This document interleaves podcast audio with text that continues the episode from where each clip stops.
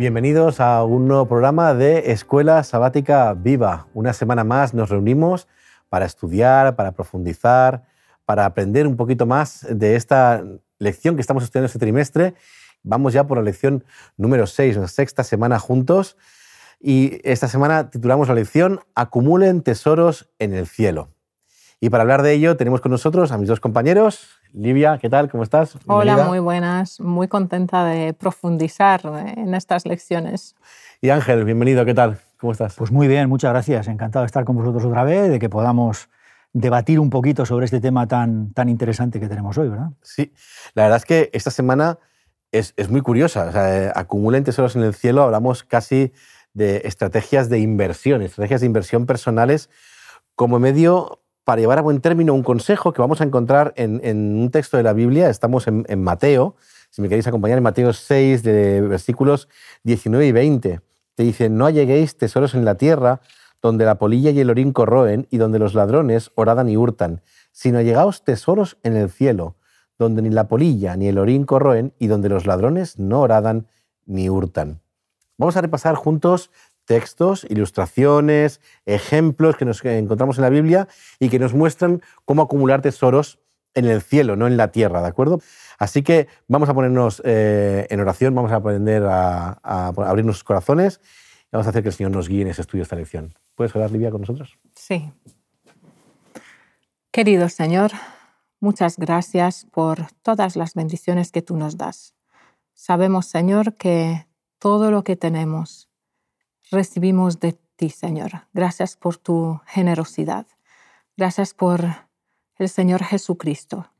Ayúdanos, Señor, a responder a este amor tal como tú deseas que respondamos. Te que, que tú nos guíes en esta lección, que hables tú a través de nosotros y que derrames, Señor, tu Espíritu Santo sobre nosotros y sobre cada uno de los oyentes. Bendícelos, Señor, y guíanos a todos. En el nombre de Jesús, amén. Amén. amén. Muy bien. Permitidme la ligereza, pero llevo buscando bastante tiempo el banco que me permite invertir en acciones del cielo. o que me permita, no sé, abrir una cuenta en el cielo. Algo que tiene pinta de ser una, una, buena inversión, con una gran rentabilidad a, a largo plazo. Pero la verdad es que no ha habido forma. Así que, ¿a qué creéis que se refiere este concepto de invertir tesoros, acumular tesoros en el cielo? Pues mira, no hace falta buscar un banco. Eh, puedes invertir en la iglesia o en la caridad reconociendo estos aspectos del reino de Dios aquí en la tierra. Haciendo esto ya estamos invirtiendo en los fondos de inversión de Dios. Ahora me pregunto, cuando hablamos de inversión, ¿qué es la inversión? Renunciar a algo para tener más y más glorioso en el futuro, ¿verdad? Dios nos ha puesto a nuestra disposición tiempo, recursos y talentos. Él nos invita a que nosotros invirtamos en, los fondos de inversión del cielo. Y permíteme mencionar algunos, ¿no? lo que yo considero fondos de inversión de Dios.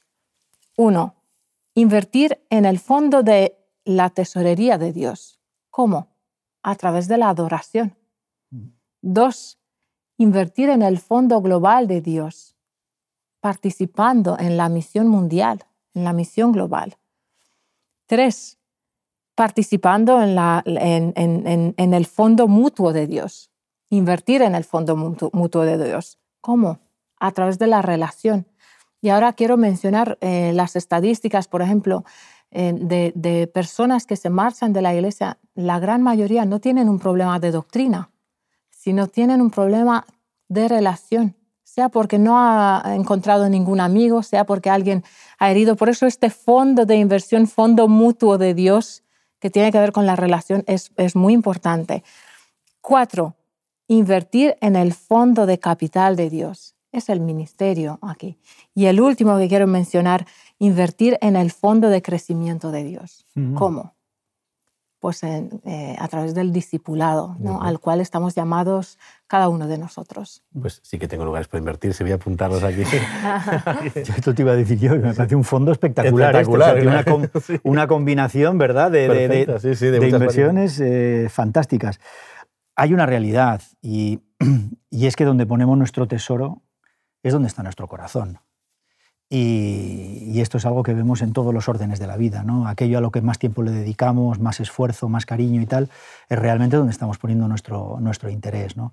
Podemos decir que lo estamos poniendo en un sitio, pero luego la realidad, eh, aquello de la prueba del algodón no engaña, ¿no? Luego la realidad es dónde estás tú echando las horas, dónde estás tú poniendo tu esfuerzo, ¿no? Que también es otra parte de la mayordomía, por cierto, ¿no?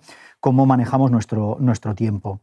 y está claro que cuando ponemos nuestro corazón en conseguir recursos económicos, eh, ahí no llegas nunca a un, al final, o sea, eh, porque el, que más tiene, más quiere.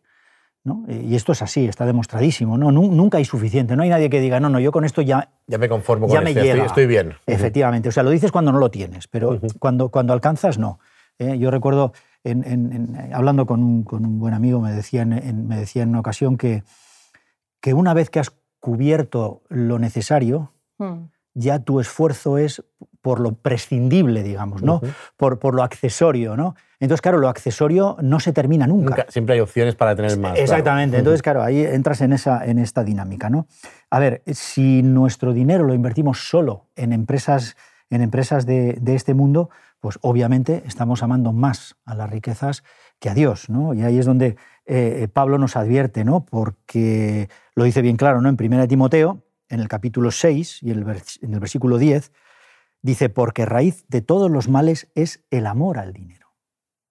Y aquí a mí me gusta la, matización, ¿no? igual que cuando habla con el joven rico, el amor al dinero. O sea, el problema en sí no es el dinero. ¿no? Sí es, la prioridad, donde ponemos... E, efectivamente, es, es, donde tú estás poniendo tu, tu, esfuerzo, tu dedicación, tu corazón, tu cariño, efectivamente. Y entonces dice, el cual, codiciando algunos, se extraviaron de la fe y fueron traspasados de muchos dolores. Porque evidentemente, eh, lo que decíamos antes, es, es un camino que no tiene final vas aumentando y cada vez más difícil además. Y necesitas más y eso también te genera una tensión extra que no tendríamos eh, por qué tener. ¿no? Es decir, que el Señor al final lo que quiere es que le entreguemos todo nuestro corazón, que le entreguemos nuestras, nuestro ser, digamos, pleno. ¿no? Como inversión. Claro. La obra de la Iglesia encomendada en la Gran Comisión eh, es extensa y requiere de grandes inversiones. El cielo invirtió la sangre de Jesús en nuestra salvación. ¿Qué mayor inversión que esta? Y también nos dio la promesa del Espíritu Santo y su permanencia con nosotros como garantía de nuestra redención. Eh, me gusta mucho eh, en este aspecto el versículo de Efesios 1.13 y 14. Leamos. Efesios 1.13, 14. En él también vosotros, habiendo oído la palabra de verdad, el Evangelio de vuestra salvación, y habiendo creído en él, fuisteis sellados con el Espíritu Santo de la promesa, que es las aras de nuestra herencia, hasta la redención de la posesión adquirida para alabanza de su gloria. Invertir nuestra vida y nuestras eh, posesiones en la difusión del Evangelio mediante la fe y como consecuencia del amor de Dios en nosotros es sin duda la forma más sabia de acumular tesoros en el cielo. A veces vemos que podemos ser un poco maniqueístas. Intentaré no serlo, ¿vale? Pero creo que podemos dividir eh, estas, eh, las inversiones en dos tipos, vamos a hablarlo así, ¿vale? Las buenas y las malas. Hablábamos antes, en las semanas anteriores, de, la, de, lo directivo que es a veces eh, Dios, ¿no? Cuando dice una cosa la dice firme, pero en este caso también podemos encontrar, no hay caminos grises, no hay términos medios, o sea, es una buena inversión o es una mala inversión. Así que me gustaría que diéramos a las personas que nos están viendo los diferentes tipos eh, o ejemplos que podamos ver para podernos comparar. No hay nada mejor que poder compararnos mediante la escritura con diferentes ejemplos. Vamos a empezar con las buenas inversiones. Vamos a ir al ejemplo bueno y luego iremos al ejemplo malo. Vamos a ver si encontramos algunas desde el principio. Vamos a ver. Bueno, Pablo tiene multitud de consejos, ¿no? Leíamos hace un momento en Efesios 1, ahora eh, podemos leer en Efesios, en el capítulo, en el capítulo 6, ¿no? los versículos 11 y 12 donde se nos insta a vestirnos de la armadura de Dios, ¿no? para que podamos estar firmes contra las asechanzas del diablo. Y sin ninguna duda, una de las formas que el diablo tiene de, desviarnos, de entretenernos, de, llevarnos hacia de focalizarnos hacia cosas ajenas a Dios precisamente es a través de conseguir dinero, ¿no? de, lo, que, lo, que, veníamos comentando hace un momento. ¿no? Porque la lucha que tenemos, ya conocemos el texto bien, ¿no? No, no es contra sangre y carne, sino contra principados, potestades, gobernadores de las tinieblas, contra huestes espirituales de maldad en las regiones celestes. ¿no? Es decir, que la oposición que nosotros tenemos es, externa a nosotros y, nos está buscando eh, eh, desviarnos del, objetivo. ¿no? Pero a pesar de esto, leemos y tenemos el ejemplo bíblico de que en situaciones complicadas, en situaciones de presión máxima, el pueblo de Dios se ha mantenido firme. ¿no? Y la forma, yo no tengo ninguna duda, es eh, a través de la presencia de Cristo en nosotros por el Espíritu Santo. Esa es, la forma ¿no? de, ah. poder, de, poder mantenernos firmes y hacer esas buenas inversiones para, para eternidad. Muy bien. Así que tenemos esa firmeza, esa, esa esa forma de prevalecer ante los malos momentos, ante las, tentativas. Nos encontramos diferentes personajes bíblicos que tuvieron estos zarandeos, ¿verdad? Este, estos momentos graves de crisis en los cuales prevalecieron. Por ejemplo, vamos con, con uno. Venga. Sí, Noé, por ejemplo. Noé es uno de estos personajes bíblicos. Todos ellos también pues, sintieron seguramente la presión externa, porque lo que predicaban puede que parecía una locura para muchas personas. Noé predicó eh, sobre el diluvio 120 años. Imaginaros la inversión de, este hombre de Dios, 120 años. Y estoy pensando en las personas, los antidiluvianos, la capacidad cerebral que tenían estas personas era mucho mayor que la nuestra. Ahora, hoy en día, eh, pensando en una persona que, por ejemplo, que llega a la edad de 90 años, pues muchas veces la claridad, la rapidez, el, el raciocinio no es, no es perfecto, ¿no? Pues imaginaros, para vivir 900 años, los antidiluvianos yo creo que tenían un desarrollo cerebral impresionante. De hecho, Ellen White habla sobre ello y dicen que los más ilustres eruditos de nuestros tiempos parecían muy inferiores en vigor mental y físicos. O sea, eh, comparado con, con, los antidiluvianos. Y aún así, eh, o sea, era gente inteligente, que, tenían un cerebro bien desarrollado. Aún así, pues otra vez nos llama la atención la diferencia entre la inteligencia y la sabiduría, que la sabiduría, pues solamente con la inteligencia, el tener el conocimiento no es suficiente, ¿no? Eh, tener la sabiduría que va mano a mano con los principios del Señor, pues es otra cosa, ¿no? La fe no siempre se basa en la ciencia o en las evidencias. De hecho, muchas veces eh, van, eh, son casi contradictorias, ¿no? Eh, el mundo que, que, los rodeaba no estaba errado, ¿no? lo que, o sea, de hecho, los es, es, una, es, una, cosa que me sorprende la historia de Noé. O sea, ellos tenían toda la razón para no creer en lo que estaba explicando ese hombre. A fin de cuentas estaba diciendo, va a llover, ellos no sabían no quería llover, no habían visto llover nunca. Entonces la ciencia en ese tiempo, que suponemos que es una ciencia avanzada eh, para lo que era ese tiempo, decía que no llovía, no tenía por qué llover. Y de repente aparece un hombre diciendo, no, no, Dios me ha dicho va a llover. Y yo imagino las dudas que tendría Noé en esa época. ¿eh? son 120 años, que son mucho tiempo. Que estamos, Nosotros a veces nos desesperamos porque no llega lo que nos anuncian o lo que nos prometen en, un mes y, nos ponemos nerviosos ya. Y está ahí Noé trabajando, trabajando y de qué no va a llover. Entonces, ¿qué pasa? ¿no? Es Eso sí que es una inversión a largo plazo. A largo plazo, sí, sí. Y con esfuerzo y con, y con dedicación. Y a plazo fijo. Ahí no podías ya empezar a construir ya, te ponías a construir el barco eh, y tú vas hace tiempo. Imagino todo ese tiempo Noé prevaleciendo sobre la gente que le está diciendo, pero ¿no ves que lo que estás haciendo va contra cualquier norma, ley o cosa que estamos haciendo. O sea, a veces necesitamos prevalecer y tener eh, confianza en Dios. Pero bueno, es de lo que estamos hablando. Al final, eh, el Evangelio es locura ¿no? para los que se pierden. Sí, como entonces, hablo. Efectivamente. Entonces nosotros al final, en, muchas cosas, es que realmente vamos en contracorriente. ¿no? y, actuamos y hacemos cosas en formas que la gente eh, no entiende. ¿no? por ejemplo, bueno, en su momento, al, inicio de, esta serie, ¿no? Me, me, presentaste como presidente de Así España. ¿no? Y nosotros, como otros muchos ministerios dentro de la Iglesia, pues lo que hacemos es apoyar a la obra y tal, ¿no? Y entonces hay veces que, hablas con personas y te dicen, pero bueno, ¿y cómo es posible que se reúnan esas cantidades de recursos ¿no? para, para afrontar proyectos y tal? Y bueno, pues es que hay, personas que entienden ¿no? que, que, se quieren implicar directamente y, es, y automáticamente o sea, pues, eh, apuestan por aportar recursos y tal para, para llevar el trabajo adelante, ¿no? Y eso es locura para muchísima gente, igual que la gente que lo veía ahí al bueno de Noé. Eh, eh, haciendo un barco para uno como que no Efectivamente, y haciéndolo enorme para que entraran animales. ¿Por qué invertís tanto dinero en, predicar a Dios, por ejemplo? efectivamente. Después parece una locura y nosotros, nosotros permanecemos fieles porque nuestra fe nos avanza, nos permite seguir avanzando. Sí, porque el concepto es ese. Ahí nosotros sentimos, aunque yo creo que no nos lo planteamos así, pero, pero estamos invirtiendo en el cielo, estamos invirtiendo en, en, el lugar donde, donde no la polilla no, no, no, ataca, ¿verdad? Sí, de hecho, y, y, además dentro de esto está el principio también de que al final mm, de lo que tenemos aquí, de lo que generamos aquí, si es que no nos vamos a poder llevar absolutamente nada, o sea, va a quedar aquí, ¿no? Sí. Eh, por lo tanto, en fin, mejor darle un buen uso en este momento y que mejor uso ¿no? que utilizarlo para, para, para, invertir en el cielo, ¿no? como estamos diciendo. Yo creo que la gente tiende mucho a razonar, ¿no? Razonar.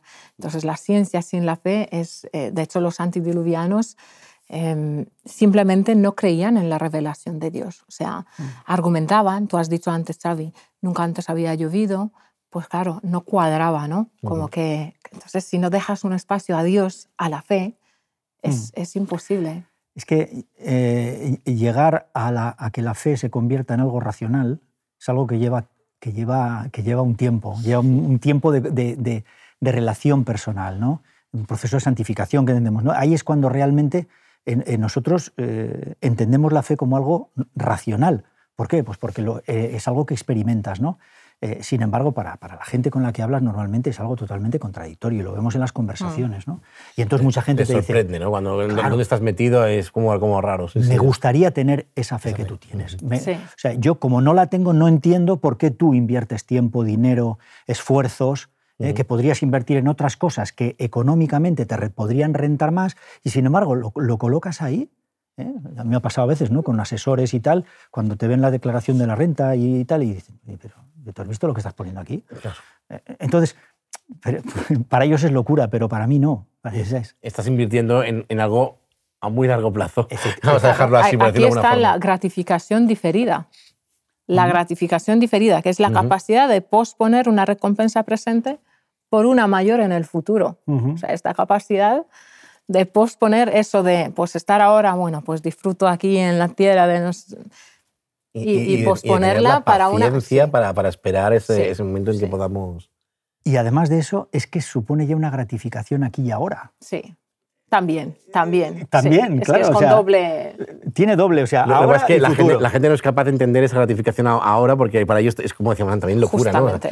¿no? ¿Cómo, ¿Cómo, que con eso eres feliz? ¿no? Es como, es como Exactamente. Raro, Yo me cogería esto y me iría de vacaciones. Claro, ¿no? haría, a un viaje a las Maldivas pues me haría mucho más feliz que no estar en la iglesia un sábado por la mañana. Efectivamente. Entonces te quedas así como, no, bueno, pues para mí no. Para mí es otra, otra, cosa. Pero fijaros que en estos ejemplos, siguiendo un poquito con lo que veníamos de Noé, tenemos a Abraham también, ¿no? Que es el mismo caso, una persona bien situada socialmente, allí en Ur de los Caldeos, que además era el centro neurálgico comercial de, la época, y que, oye, sal de ahí, llévate todo lo que tienes, que te voy a enviar a, una tierra nueva, ¿no?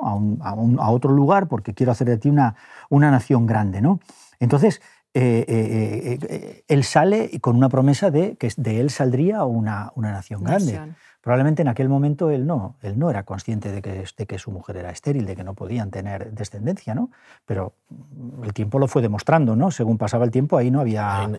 Incluso Sara se ríe cuando, cuando el mismo señor le anuncia de que va a tener descendencia, que va a tener un niño, ella se ríe porque la ciencia, la razón demuestra que ella es una mujer ya mayor y que no puede tener hijos. O sea, incluso estamos hablando de personas que están en contacto permanente con Dios o que pueden tener un contacto, que han hecho cosas sorprendentes, ya tenían fe. No estamos hablando de gente que no tenía, sino...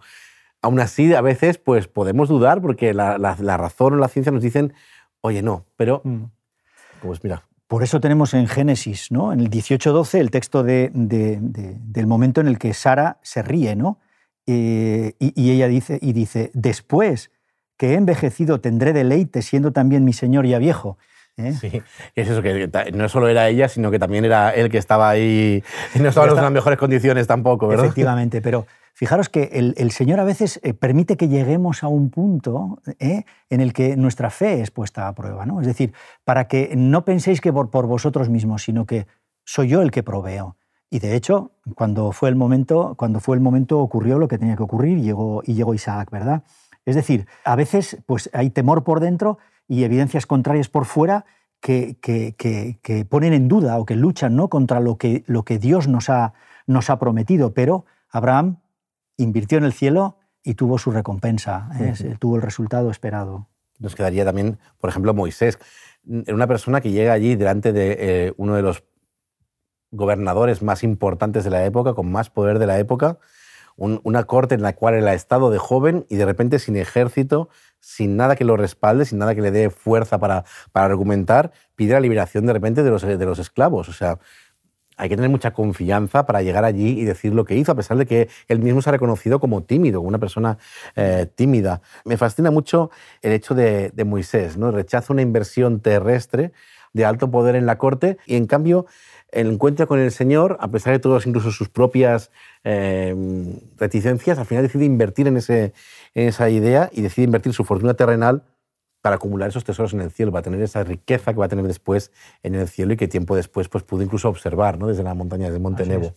Bueno, también tenemos que dar ejemplo de malas inversiones. No podemos quedarnos con las buenas, así que debemos de también hablar de alguna mala inversión para que las personas que nos están viendo puedan decidir y puedan ver qué no tienen que hacer, qué no tienen que hacer. A ver, venga, nombradme dos, venga, vamos a hacer una, un par. Pues yo voy a mencionar a Jacob, por ejemplo. Eh, en uno de los programas anteriores hice referencia al concepto de gratificación instantánea y he puesto el ejemplo de Saúl, ¿no? que al sentir el olor del hizo de su hermano, pues bueno, eh, tomó la decisión que ya todos sabemos. Pero Jacob también, Jacob también, porque se apresuraba a alcanzar a toda costa el resultado que él quería obtener y que consideraba beneficioso. Entonces hace una mala decisión y una mala inversión, evidentemente. Por decisión de Dios, Jacob era el heredero del pacto, pero él mm, no deja el espacio suficiente a Dios